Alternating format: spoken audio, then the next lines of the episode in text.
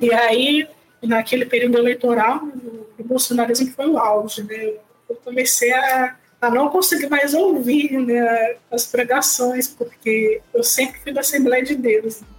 E estava muito forte, assim, essa questão partidária, né? isso é um discurso muito violento. Eu até tentei em outras igrejas, mas não consegui, era sempre esses discursos.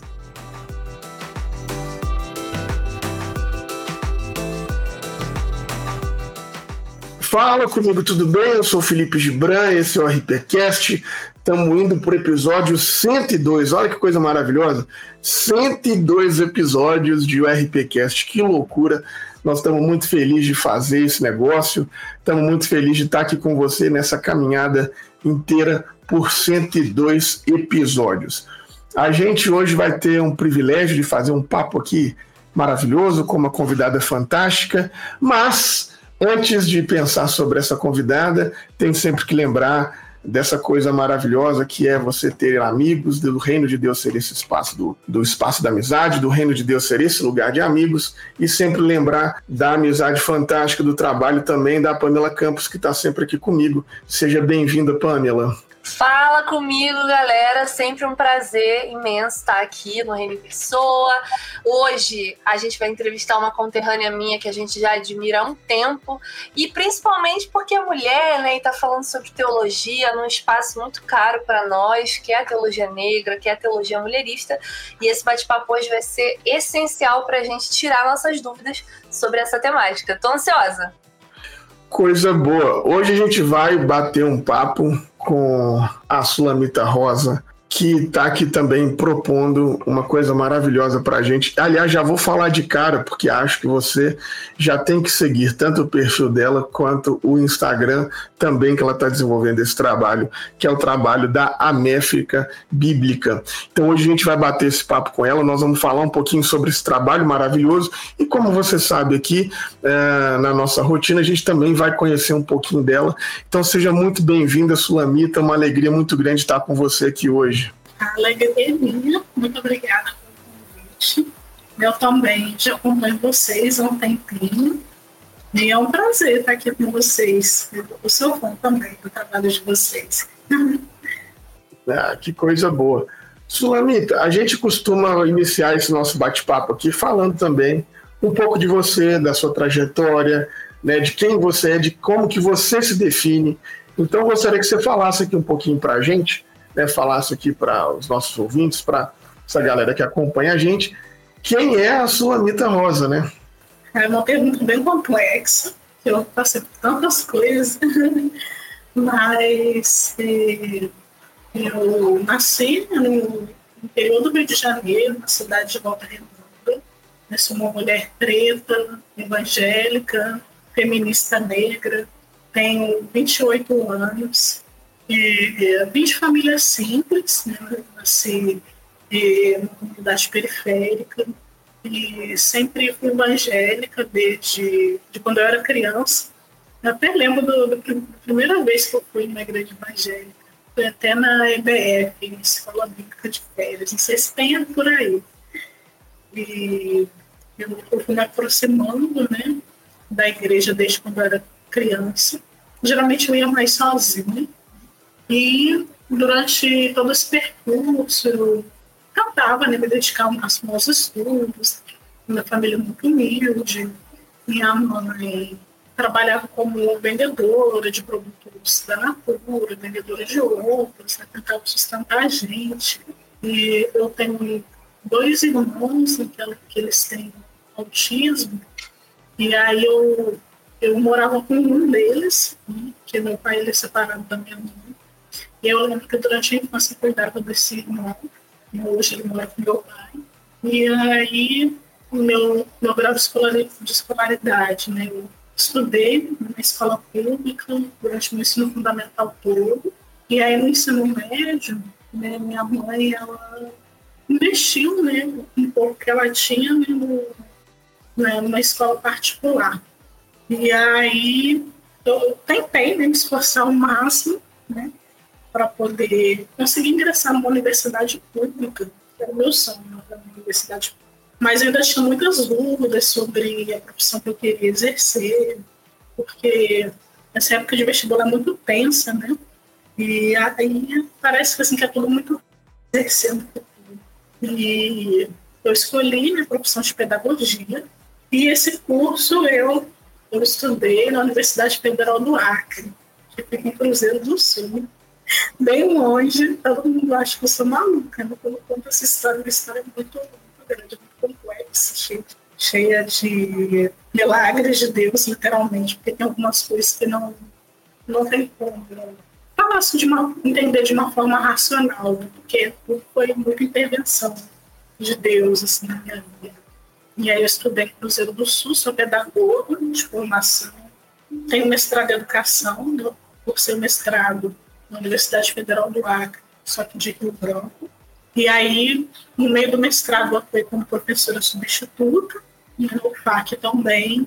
E aí, desde então, eu comecei a pesquisar sobre educação para as relações étnico-raciais, e a minha dissertação de mestrado foi sobre as trajetórias das professoras negras, dos cursos de formação de professoras da UFAC. É porque quando eu entro como substituta, eu começo a me perguntar né, quantas professoras negras né, atuam né, aqui na universidade? Será que eu sou a única? E aí, com essa inquietação, né, eu elaborei minha dissertação. E a minha banca foi a professora Nilma Lino Gomes, fiquei muito feliz ainda não sabia da magnitude né, de, de ter a professora Nilma na banca. E a, aquela dissertação me mudou muito. Né? Eu passei pelo processo de transição capilar né, no decorrer da escrita. Foi muito, movimento, significativo. E aí eu me formei, né, veio a pandemia, o contrato acabou de professora substituta, mas eu sempre proveu. Eu participei de um edital que se chamava Programa de Aceleração e Desenvolvimento de Lideranças Femininas Negras, Marielle Franco, E aí eu, juntamente com outras mulheres, havia criado o projeto da Rede Mulherações. E aí a Rede Mulherações, ela tinha o intuito de proporcionar formações para ajudar mais mulheres negras, indígenas e afro-indígenas a ingressar nos cursos de mestrado e doutorado. Eu percebi que eu era a única mulher retinta, né? negra retícula da minha turma. E aí também comecei a me perguntar, né, por que, que esses focos eles são tão visibilizados nesses, nesse espaço da pós-graduação. E aí, durante a pandemia, eu fundei o África Bíblica, eu não fundei sozinha, com a ajuda de uma, uma colega né, da, das redes sociais que eu havia conhecido, mas a gente não tem mais contato, não sei por onde que ela anda, mas aí ela havia assumido, mas o projeto continuou, porque já, já tinha pessoas inscritas, né? A gente tinha o objetivo de justamente fazer esse mapeamento de artigos que falavam sobre a experiência de pessoas negras cristãs, mas que estão desenvolvendo essa consciência racial.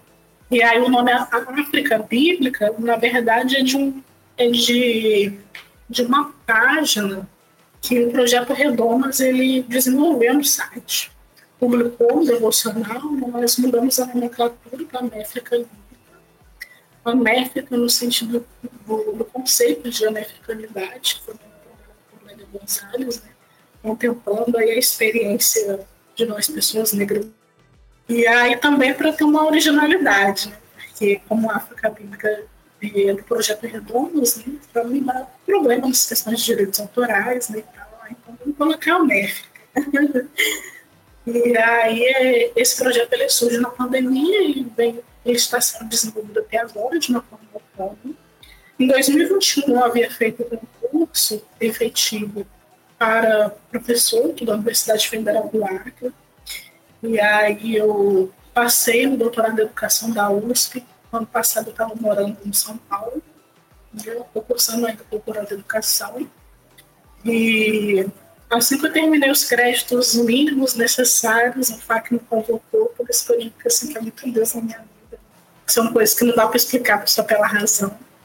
E aí eu estou aqui e eu tenho um intuito, né, quero muito, assim, transformar né, o América em forma de projeto de extensão né, que eu acredito assim que vai para fortalecer ainda mais, né, para aproximar mais a comunidade externa, pensando precisar de parcerias, já está aí o convite, porque na verdade é uma construção. Eu não sei a fundo sobre teologia negra, eu não sei a fundo sobre o cristianismo, essa africanidade do cristianismo. Então, na verdade, minha proposta foi mais um, um incômodo que eu tinha dessa invisibilidade, né, de ninguém falar sobre, de não ter, ou quando fala, né, são fontes muito difíceis de encontrar, né, em outras línguas. E aí, e, já que não tinha, né, a gente resolveu fazer, né? A gente, na verdade... Eis-me aqui, envia-me a mim, né? É.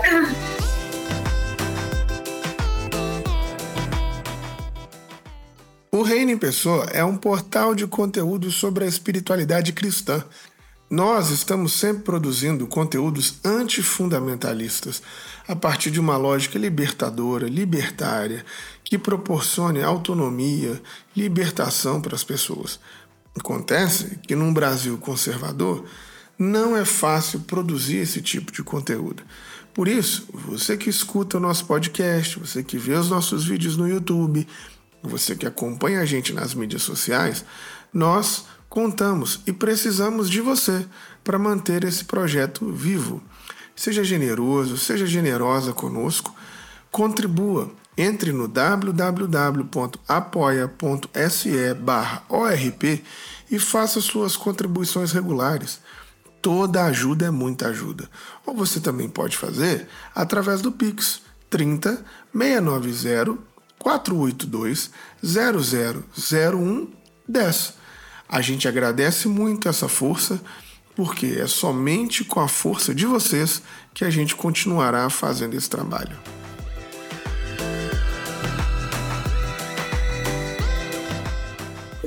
Não, queria só abrir um parênteses nessa sua fala, Flamengo. Primeiro, porque que coisa maravilhosa saber que esse projeto que você começou tem relação com gente que eu amo muito, que eu admiro também, que é o Projeto Redomas. Um salve para as meninas. É, mas também, eu acho que é muito interessante isso que você está trazendo na sua fala, que é o que sempre assim.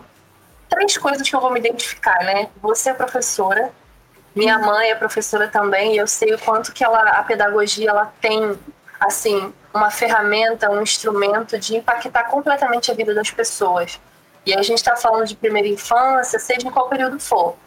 Só que aí você também traz esse detalhe de estar tá ali dentro da religião cristã. E falar de cristianismo e negritude hoje é esse desafio, porque a gente está falando de ancestralidade, e necessariamente a ancestralidade tem um quê espiritual. E aí, quando você vai falar de ancestralidade negra, as pessoas já associam a outras religiões. Parece que quando você entra no cristianismo, você tem que abrir mão disso tudo. E eu queria que você contasse pra gente como que tem sido esse processo? Porque eu sei que você está falando lá nas suas redes de quilombismo, você está trazendo várias assim, vertentes letramentos étnico-raciais que são mal vistos pela igreja fundamentalista, pela igreja tradicional. E hoje a nossa igreja ela é majoritariamente negra. Então eu queria saber assim, como que foi essa descoberta da sua negritude pelo cristianismo? Qual foi essa leitura que te impactou? Como é que isso veio para você? Sim, realmente é bem complexo, porque quando a gente fala sobre ancestralidade, as pessoas elas só associam as religiões de matriz africana. Eu até estava num evento semana passada, do Novembro Negro, aí eu citei né, que existe o movimento negro evangélico e as pessoas que estavam lá começaram a achar graça. Assim. Eu acho que elas associaram talvez com bolsonarismo, não sei, mas é porque ele é muito desconhecido pelas pessoas, principalmente pela população negra, né, que é o foco no debate de discussão. E eu tentei, assim, na verdade, esse programa de aceleração de lideranças femininas negras que eu participei, né, que eu disse para vocês antes do Conde Balbar, foi nele que eu conheci a Vanessa Barbosa. E a Vanessa, ela, eu não conhecia ela, né, mas ela me chamou no privado, eu não sei como eu sou, eu era evangélica, eu não sei. Mas ela me chamou, a gente começou a conversar, a gente fez parte do mesmo programa juntas, né? E aí ela faz parte da, da rede de mulheres negras evangélicas, né? E aí, assim, foi uma surpresa para mim conhecer, nossa, existe uma rede de mulheres negras evangélicas que racializa o debate, a discussão, né? Eu achei muito incrível. E aí eu também eh, vi projeto Perdomas e tinha uma, página lá no site sobre a África Bíblica, né? Eu comecei a refletir sobre isso e não me lembro quando eu, quando eu tive contato com o MME, na verdade ainda não tive esse contato muito a fundo, eu só vejo no Instagram, né? E eu lembro assim, que eu tinha achado genial. Assim, eu até tinha tentado entrar em algumas, mas eu não, não tinha conseguido. É porque eles são bem regionais, né, bem específicos. Né? E aí eu tentei entrar em uma e não consegui, que era bem regional. Então, não é que eu me senti excluída, porque realmente não, dava, assim, para ter essa, essa inclusão como eu queria, assim, como eu gostaria né, de conhecer mais a fundo. E aí, quando eu estava em São Paulo, eu vi que tinha um DSP também, mas eu também não, não consegui ter um contato muito, muito direto, né? Eu até consegui muito depois entrar no grupo deles, mas aí quando tinha reuniões eu não podia, porque ficava com outra agenda. E aí acabou tendo esse distanciamento, né? E eu senti essa falta, né? De realmente vivenciar esse movimento negro evangélico, de pensar formações, dessas trocas. E aí daí que surgiu a métrica bíblica, né? Para poder popularizar mais, não tem essa perspectiva regionalista, porque tem gente ali no grupo que mora nos Estados Unidos, tem gente que mora no Bahia, tem gente que mora no Rio, eu estou aqui no Acre. Por exemplo, acho que foi sábado, a gente fez uma live aberta. Não acredito que o MNE também esteja realizando né, essas atividades mais abertas, mas era mais nesse sentido, né? E além das formações, né, a gente também tem orações semanais né, toda quarta-feira né, a gente tem um subgrupo, né, um grupo só de oração, e nós oramos das 20 horas até as 21 horas. E aí eu, eu senti nessa necessidade né, de, de fazer essa relação, né, de uma espiritualidade negra mesmo, né, como uma forma de, de aquilombamento. Mas eu não tenho, assim, de uma forma bem sistematizada, assim, como isso se deu, assim, como isso, isso se iniciou mas eu pude ir percebendo aos poucos, né, por meio é, dessas páginas do Instagram, de, uma forma mais, é, vamos dizer assim, aleatória, entre aspas, né, mas seguindo páginas afins e foi mostrando, né, eu conheci vocês também, que são maravilhosos, produzem vídeos muito bonitos, né, cada vídeo da, da Pamela é uma aula né, incrível, nossa, muito obrigada por compartilhar com a gente esses conhecimentos que nos foram negados, né? E o pastor Felipe também é muito bom me ouvir. E a gente começa a ter, ter uma visão mais crítica né, a respeito dessas questões. E aí, naquele período eleitoral, né, o, bolsonarismo foi o auge. Né? Eu comecei a, a não conseguir mais ouvir né, as pregações, porque eu sempre fui da Assembleia de Deus. Né? Que estava muito forte, assim, essa questão partidária, isso é um discurso muito violento. Eu até tentei em outras igrejas, mas não consegui, era sempre esses discursos. Aqui no estado do Acre, infelizmente, né, eu não me lembro quanto, quanto foi a porcentagem do, Bolsonaro em relação aos votos que ele teve, mas acho que foi quase 90%, assim, bem acirrado. E aí quando eu fui para São Paulo, esse ano que eu passei em São Paulo, eu conheci uma igreja, né? eu pude ter essa vivência presencial de um evangelho mais enegrecido. Eu conheci a comunidade Raízes, e comunidade Raízes. É uma igreja adventista, mas que traz essa perspectiva de resgate da negritude. Né? Tem muitos irmãos, eh, se não me engano, angolanos, né, muitos irmãos africanos, né, mulheres né, que, se vestiam assim, de uma forma muito linda, parecia que eu estava em Wakanda, assim, no quilombo né, de Wakanda. Nossa, era uma coisa incrível. E aí os louvores também eram cantados em uma linguagem da etnia africana, mas eu não me lembro o nome do idioma. Mas tinha música, tinha dança, e eu, eu pude ter esse privilégio de vivenciar presencialmente um pouco né, a respeito dessa africanidade.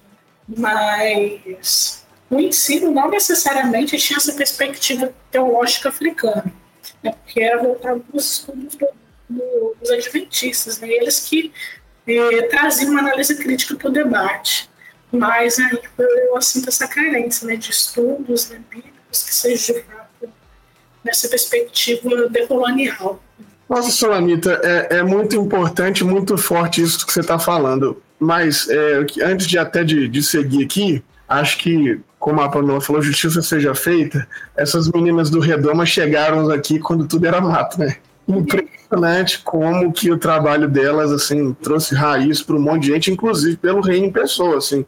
Eu falo isso com muita frequência que é, eu fui fortemente inspirado por elas para a gente conseguir é, pensar esse podcast. Antes não tinha nada e era essas meninas que a gente ouvia. O trabalho delas é maravilhoso, né? E também acho que a gente precisa e deve construir pontes, né? Então eu sei que a dona Fadi está ouvindo a gente, que o seu Jackson Augusto está ouvindo a gente. Então, pessoal, vocês precisam de entrar em contato aqui com a Sulamita e a gente fazer um trabalho maravilhoso aí com o MNE e a Méfrica. Ah e todo mundo pastor junto. Rafa, pastor Rafa da Pastor Rafa também. Está sendo solicitado nesse momento. Exatamente, temos que juntar todo mundo nisso aí para a gente fazer essas conexões, é, mas não só aqui, né, do podcast. Encerrando aqui esse podcast, a gente vai fazer essa tricotagem, porque eu acho muito importante, principalmente por você estar tá aí no norte do país, né? Então acho que a gente precisa de tentar conectar o máximo possível as pessoas e principalmente para conhecer o seu trabalho. Mas eu queria que a gente fizesse, quem sabe, um respirozinho para a gente falar sobre essa influência brasileira extremamente importante e que talvez por ser mulher e por ser preta é invisibilizada nesse nosso contexto e que inclusive inspira o nome desse seu, desse seu trabalho maravilhoso, né, que é esse trabalho de Améfrica, que é um, um conceito que ela traz para a gente. Então, eu acho muito importante que a gente é, faça saudação e que a gente faça memória dessas pessoas que de fato são, no caso dela, uma heroína nacional mesmo, e que a gente tem que lutar para é, sempre lembrar da trajetória e da caminhada dela. Então, talvez, a gente falando de ancestralidade, para as nossas companheiras e companheiros que são mais novos, que ainda não tiveram oportunidade né, de, de conhecer, de estudar, quem sabe você fala um pouquinho para nós de como é que foi essa, essa sua, a sua chegada, o seu conhecimento, como que você conheceu a Lélia Gonzalez e como que ela acabou influenciando você a ponto, né, inclusive, do seu trabalho hoje carregar um pouco do nome dela, né, de uma maneira ou de outra. Sim. É importante eu destacar né, que o América Bíblica eu coordeno junto com a Natália Montezuma. A Natália ela tem me ajudado muito nesse processo de organização, porque sozinho a gente não consegue. E aí a ideia de colocar métrica bíblica foi dela, sim. E aí eu achei genial essa carga. O contato com a Lélia Gonzalez eu tive no decorrer da escrita da minha dissertação de mestrado. Eu fui escrevendo, né, fui fazendo pesquisas, não necessariamente no programa que eu tive contato, mas foi por meio de pesquisas que eu fui fazendo mesmo. E aí, né, para poder colocar pseudônimos né, professoras que eu entrevistando, eu ia colocando em homenagem a essas mulheres. Né? Por exemplo, uma professora nome de Lélia, a outra de Carolina. E aí eu fui também, ao mesmo tempo, descrevendo na, na biografia de cada uma dessas mulheres, que eram os pseudônimos né, das minhas entrevistadas. E aí a Lélia Gonzalez eu fui conhecendo né, a biografia, adquirindo nas produções, e a minha, minha escrita da dissertação foi em 2018 a 2019, então foi nesse período que eu tive contato com a Lélia. E aí depois eu comecei a desenvolver cursos sobre a biografia dela. E eu, eu acredito que tenha sido em 2020, 2020, sim. Eu tinha feito uma parceria com a Lívia Lucas, que ela tinha uma página chamada Diálogos Insurgentes. E essa página ainda está ativa, só que eu acho que ela não posta mais conteúdos. Mas a gente fez uma parceria, né, que estava no período da pandemia, e a gente já fazia muitas palestras, e as pessoas. E, geralmente a gente faz voluntário né, em prol da causa, mas na pandemia, sem emprego, eu, eu tive essa ideia né, da gente fazer essa circulação, né, o dinheiro chegar até nós, né, como uma forma de, de sobrevivência né, da nossa comunidade, valorização do nosso trabalho. E aí eu eu fiz convite né, para ela, para a gente formular uma parceria. Eu lembro que o nome da nossa parceria era Diálogos Americanos. Né, e o nome do primeiro curso foi Diálogos Americanos, uma imersão no pensamento de Lélia Gonzalez. Né? Aí eu trouxe um pouco da biografia da Lélia, né? eram dois aulas, eu trazia a biografia e ela se aprofundava nos conceitos né? que a Lélia tanto contribuiu né, para que a gente pudesse compreender né, a sociedade brasileira, o conceito de, de português, né, a figura da mãe preta, a importância da, da, das mães pretas né, para a construção da nossa sociedade, para a construção da nossa linguagem. Né? Então, é de suma importância que todos possam conhecer Lélia Gonzalez.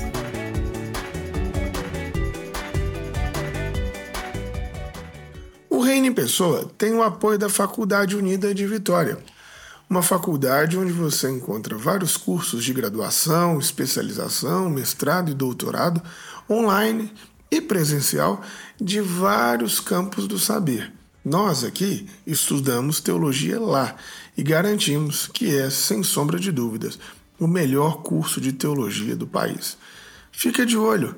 entra lá no site da Faculdade Unida de Vitória e vê se de repente tem algum curso que você queira fazer, algo que você queira aprender, porque com certeza a Faculdade Unida de Vitória tem muito a ensinar.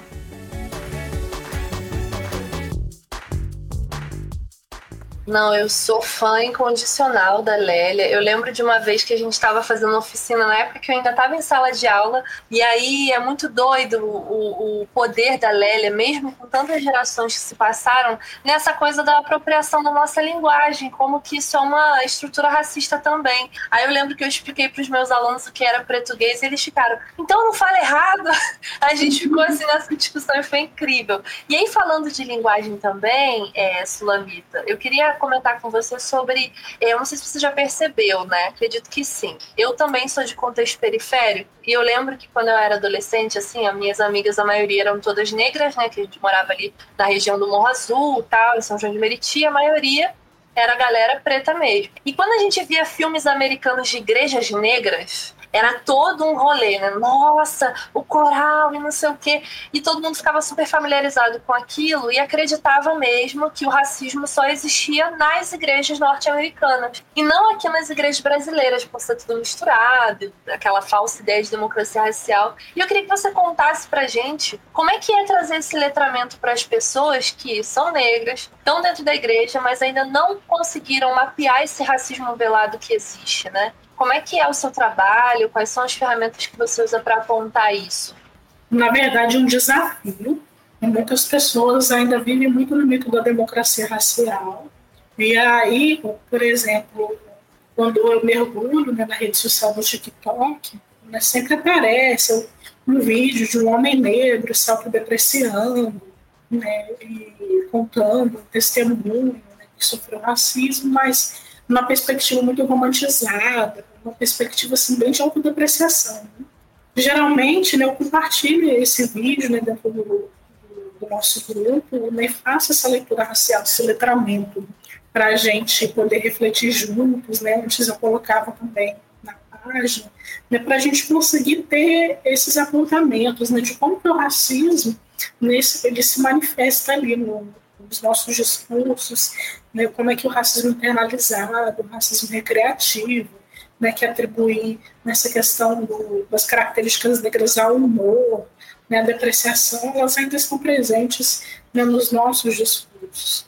Mas eu ainda não, não realizei um trabalho a fundo. Né? Geralmente a gente faz formações, né, porém esse ano a gente focou na escrita do devocional, né? E aí, no ano passado, que a gente tinha os nossos encontros mensais, a gente trazia um texto para poder falar sobre, fazer esse processo de troca entre nós, né, compartilhava algum vídeo, né, e a gente tinha esse espaço de aquilombamento, e também temos o, grupo do WhatsApp, né, em que a gente sempre faz esses apontamentos, esses letramentos sociais e essas críticas. Na live que a gente fez no sábado, uma das irmãs né, que estava falando na live, ela até apontou em algumas situações assim, de racismo né, que a gente consegue visualizar dentro das igrejas, né, como, por exemplo, a questão dos cargos. Né? Geralmente, os cargos de liderança, não lembro, dificilmente a gente vê um preto ou uma preta exercendo cargo de liderança, geralmente na portaria, né, aquelas irmãs que estão sempre ali para servir. Então, eu já faço essa associação né, com os estereótipos, o conceito de imagens de controle, trabalhado pela Patrícia Collins, que é justamente essa, essa questão da mulher preta sempre servindo. E aí a Leila Gonzalez ela também fala sobre isso, né, da, da mãe preta, se não me engano, do pai João, nessa perspectiva de sempre de subalternidade. E a gente precisa ter esse letramento racial, porém é muito difícil em pessoas negras que estão dentro das igrejas, né, que têm um pensamento de fundamentalismo religioso, conseguir compreender isso. Elas vão falar que a questão da, da esquerda, ou que não tem nada a ver, né, que todo mundo é igual, né, que ah, fala várias coisas, né? Mas algumas pessoas elas vão conseguir compreender. Porém, eu percebi que essas pessoas que estavam conseguindo ter esse letramento racial, né, elas ainda possuem uma postura muito conservadora de tá, eu consigo compreender que o racismo ele me afeta, mas eu não vou deixar, por exemplo, de ser LGBTfóbico. Né? Eles, eles pensam assim que, que saber que o racismo existe está tá ok, mas a continuação do LGBTfóbico, porque e homossexualidade é pecado, né? começa a misturar várias coisas, e ser a favor do aborto é pecado, começa a misturar várias coisas, né? é começa né? Começa a empobrecer muito o debate, né? Muito, muito complexo. Eu fiquei pensando aqui, vou até furar a fila aqui do Gibran, mas é que isso é uma coisa que vem me acompanhando há muito tempo. Eu, eu cantei durante muitos anos na igreja, né, feminista de louvor, e a gente consegue ver perfeitamente que, assim, eu sou de origem pentecostal barra batista tradicional. Minha família, pai de mãe, batista tradicional, família pai de pai toda pentecostal e tal, não sei o que, manto e vigília, etc. E aí você consegue ver na liturgia a diferença até nos louvores. Isso é uma coisa que eu tenho prestado muita atenção. Geralmente, as músicas que tocam em igrejas que são tradicionalmente mais brancas, elas vão falar sobre o necessário, a necessidade de se esvaziar, de ser menos, que Deus é mais, que eu diminua e que ele cresça, não sei o quê. E quando você vai para louvores mais pentecostais, tá sempre assim, trazendo essa perspectiva de Deus vai te exaltar, Deus vai te tirar desse lugar que você tá, vai te honrar. E eu acho, aí é uma suspeita minha, eu queria muito saber a sua opinião, que isso também é uma maneira de denunciar essas diferenças sociais dentro da religiosidade dessas pessoas. Porque a pessoa que é classe média, por exemplo, ela não vê necessidade de ser dignificada porque ela já tem tudo, já tem um privilégio dela. Mas quando você escuta a galera mais pentecostal, assim, que vai tocar um forró, que vai tocar outro tipo de, de musicalidade, tem essas letras mais apelativas. E aí eu fico pensando se talvez essa dificuldade da gente mapear o racismo para essa comunidade mais pobre é justamente porque tá tão naquela visão de sobrevivência que é tudo sobre Deus. Então, Deus está me abatendo agora, está me preparando nesse deserto para eu poder conseguir ultrapassar. Eu queria saber como é que você lida com essa discussão no sentido mais espiritual da coisa, porque a gente sabe que uma coisa não se separa da outra, principalmente quem é desse rolê mais pentecostal. E aí, como é que é essa experiência? A Pamela sempre traz umas discussões muito interessantes que eu nunca tinha pensado nisso. É, é verdade. Eu acredito assim que pelo fato da gente já ser tão vulnerabilizado, né, tão atacado né, pelos processos de desigualdades sociais, raciais de uma forma ampla, eu acredito que, que a fé né, em Deus né, e essa questão das músicas, trazer essa perspectiva mais de autoajuda, né, de, de tentar né, levantar né, a autoestima e, da, daquelas pessoas, eu acredito que seja é como se fosse um, um refrigério, né? porque geralmente também essas pessoas elas não têm condições né, de, de fazer terapia. Né? Hoje em dia eu faço, mas eu sei que, que não é uma realidade da população negra. Então, assim, uma perspectiva de senso comum, né, já que não, e a gente ainda não tem né, esse acesso né, a ter esse cuidado para com a saúde mental, acredito que desenvolver essa musicalidade né, por meio de hinos, de músicas, que tem uma perspectiva mais otimista, né, de uma visão de esperança, para poder tentar sair daquela situação, porque se a gente tiver uma visão crítica demais, assim, parece assim que estagna quando não tem as ferramentas necessárias, né? Então precisa ser um, um otimismo assim que vai além do, do, racional, assim que seja e perspectiva de que Deus ele vai agir, vai fazer alguma coisa, porque se eu não tivesse esperança, acabou tudo. Né? Então, acredito que tem a ver também com questão de saúde mental, de vulnerabilidade, mas que eles ainda não têm esse processo de, de letramento, né, a maioria das pessoas, pelo fato desse conhecimento chegar a poucos.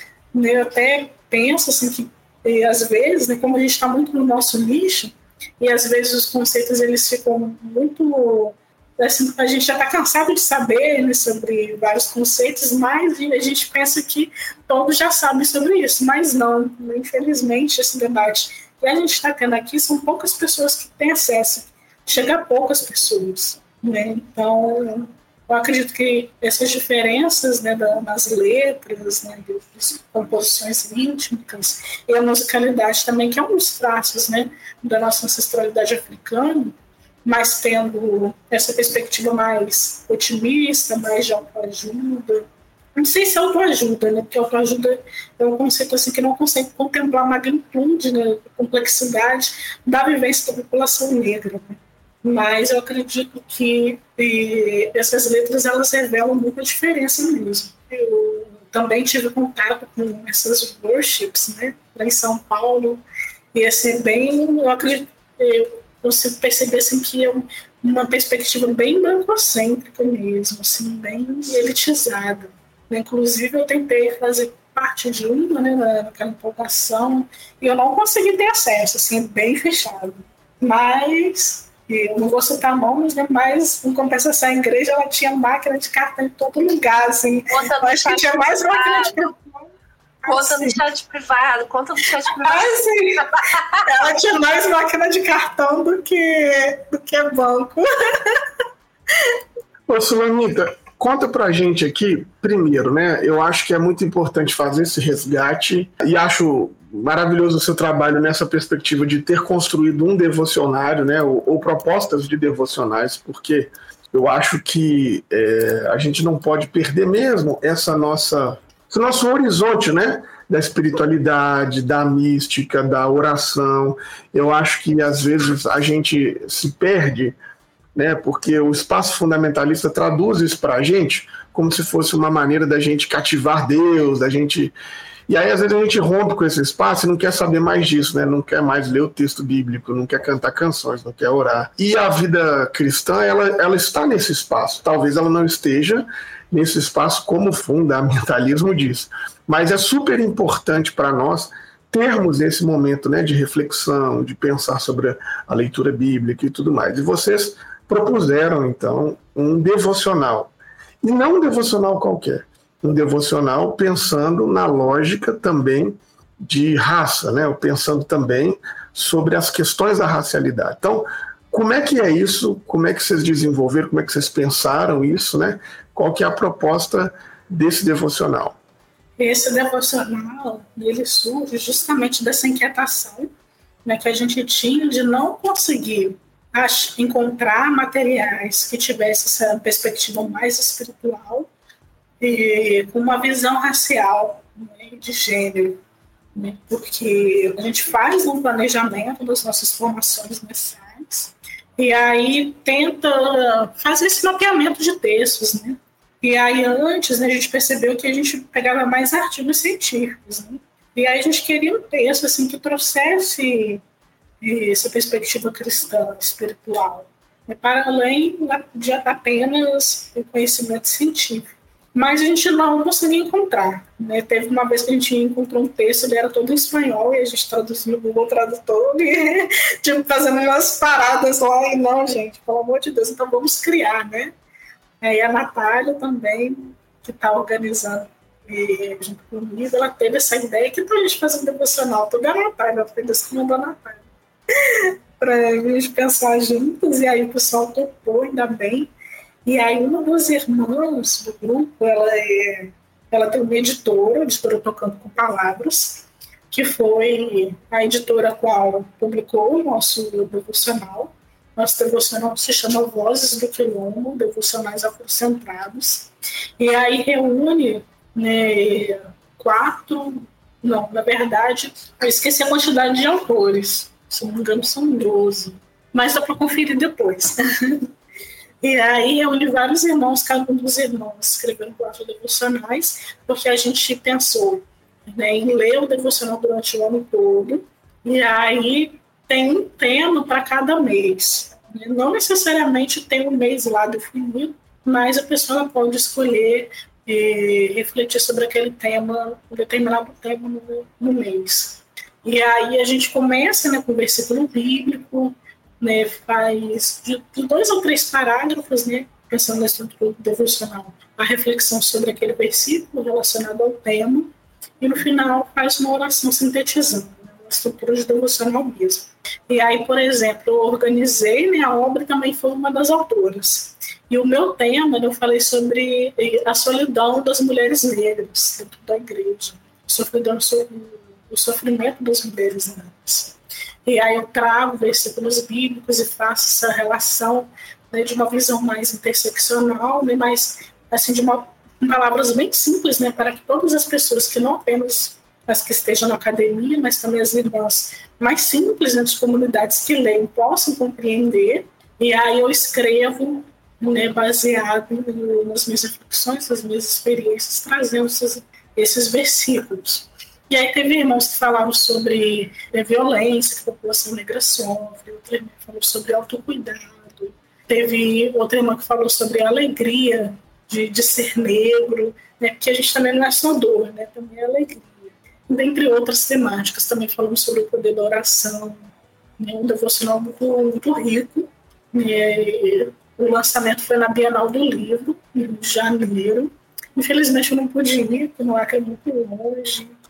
Né? Mas ele está aí, já foi lançado, está né? no site da editora, está no link da do Améfrica Bíblica, né, para quem quiser ter acesso. E aí a gente criou, né, pensando em ter esse material de cunho mais espiritual, né, a gente fez algumas reuniões durante o ano para poder definir as temáticas, né? A construção do devocional foi completamente decolonial e democrática, e é muito difícil fazer esse movimento. Né? Então não fui eu sozinha, ou só eu e a Natália sozinha pensando. Né? Foi reuniões em grupos, foi tudo construído de uma forma coletiva. Cada um fez, né? alguns fizeram duplos, trios, outros fizeram sozinhos né? mas pensar a estrutura mesmo, assim, foi todo mundo, né? o contrato foi com todo mundo, né? Foi tudo construído de uma forma bem decolonial. Né? A construção da, das artes, da capa, e tudo, tudo foi construído de uma forma coletiva. Foi, foi uma experiência bem rica. Incrível, Sulamita. E assim, é, fico me perguntando quais são os seus planos para 2024, né? Agora que você já está aí caminhando, a página está tendo um crescimento, ainda bem que está alcançando bastante gente. Você está com planos para 2024 nesse sentido? Está pensando em outras temáticas? Conta um pouco para gente. Sim. A gente já teve uma reunião de planejamento do que a gente quer fazer.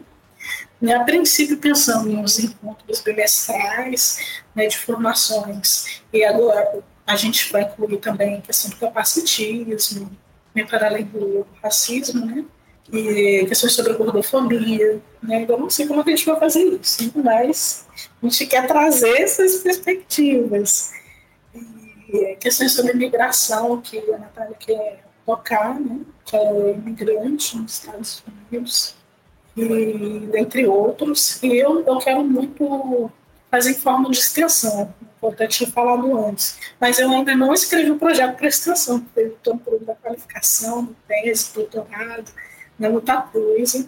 E meu doutorado não necessariamente é sobre isso, né, que é no campo mais da educação, e aí não necessariamente no campo teológico, mas eu, eu quero pensar, né, quero escrever né, de um formato de extensão, mas ainda não foi feito em formato de extensão, ainda em forma, de forma autônoma, sem certificação. Mas né, a gente está pensando em organizar nesse sentido, né, de tentar fazer uma extensão a partir daí. Porém, o que a gente já tem definido né, são alguns temas que a gente vai trabalhar durante o ano, E a gente vai lançar chamada na nossa página da Méfica Bíblica. E quem quiser se inscrever vai ser bem-vindo. Né? As formações elas são sempre abertas, gratuitas. E geralmente a gente faz pelo Google Meet. E é mais nessa perspectiva.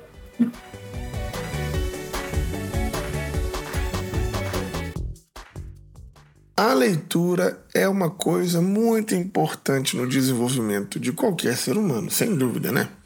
E no nosso campo da espiritualidade, da teologia, ter boas leituras é fundamental.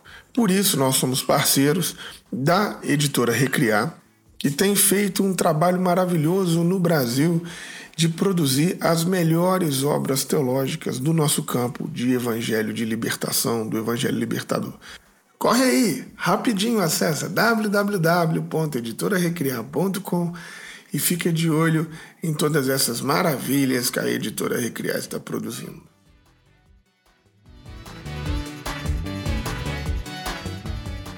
Ah, muito bom, Sonita. Quero, quero agradecer você por esse papo, por a gente ter, é, você ter separado esse tempinho para falar com a gente. Eu acho que é maravilhoso esse trabalho de vocês reforçar o que, o que você já disse, no link da bio do Améfrica Bíblica você encontra o, o livro da editora Tocando com Palavras, e aí você pode ter acesso aí a esse devocionário que chama Voz do Quilombo, Devocionais Afrocentrados. Então, quero te agradecer mais uma vez por bater esse papo com a gente, por separar esse tempo para conversar com a gente, eu acho super importante. Inclusive, né, acho assim que a gente precisa de mais iniciativas que, é, como essa.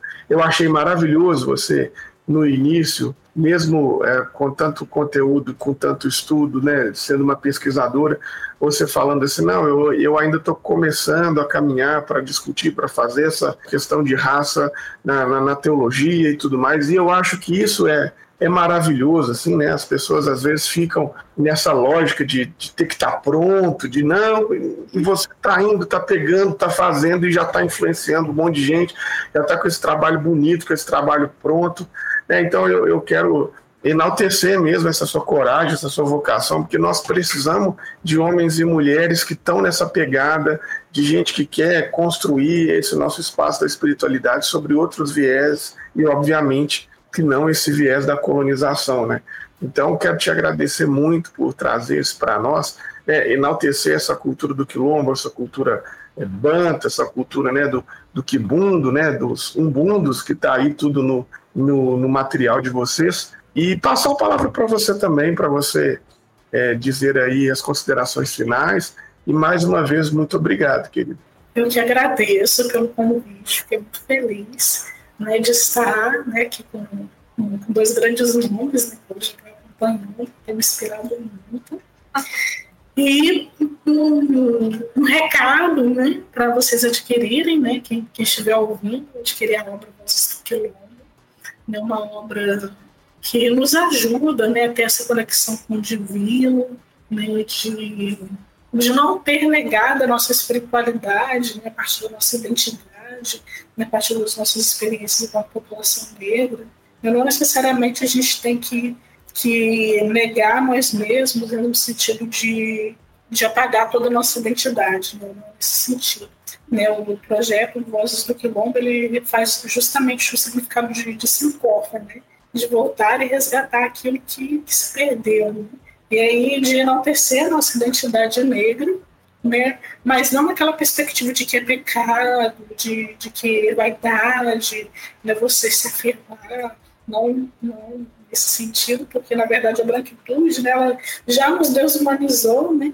E a tal ponto que, na verdade, não tem como a gente ter essa perspectiva de, de, de, de não nos parabenizarmos né, pelas nossas conquistas, de não termos orgulho da nossa identidade, então a gente precisa resgatar isso né, para que a gente possa, de fato, resgatar essa alegria né, de ser negro né, na nossa sociedade né, e de ter né, uma perspectiva cristã em que, de fato, contemple a nossa realidade. Né, porque a partir daí a gente vai começar a ver mais sentido né, na caminhada com Cristo. É que não é uma caminhada cega, É como a gente vê, assim, as pessoas às vezes não sabem nem o que está fazendo, né? Em alguns vídeos, não, nesse sentido, né? Uma caminhada que ele está conosco, né? Mas não no sentido colonial no termo, mas no sentido de, de cuidado, de acolhimento, né? nessa perspectiva que, nós estamos aí. Muito obrigada. Nada, a gente que agradece, querido. Com certeza vamos estar trocando umas letrinhas aí em breve para a gente poder conversar sobre esse projeto maravilhoso. É isso, gente. Muito obrigada a todo mundo. E tamo junto até o próximo episódio. Beijo. Beijos.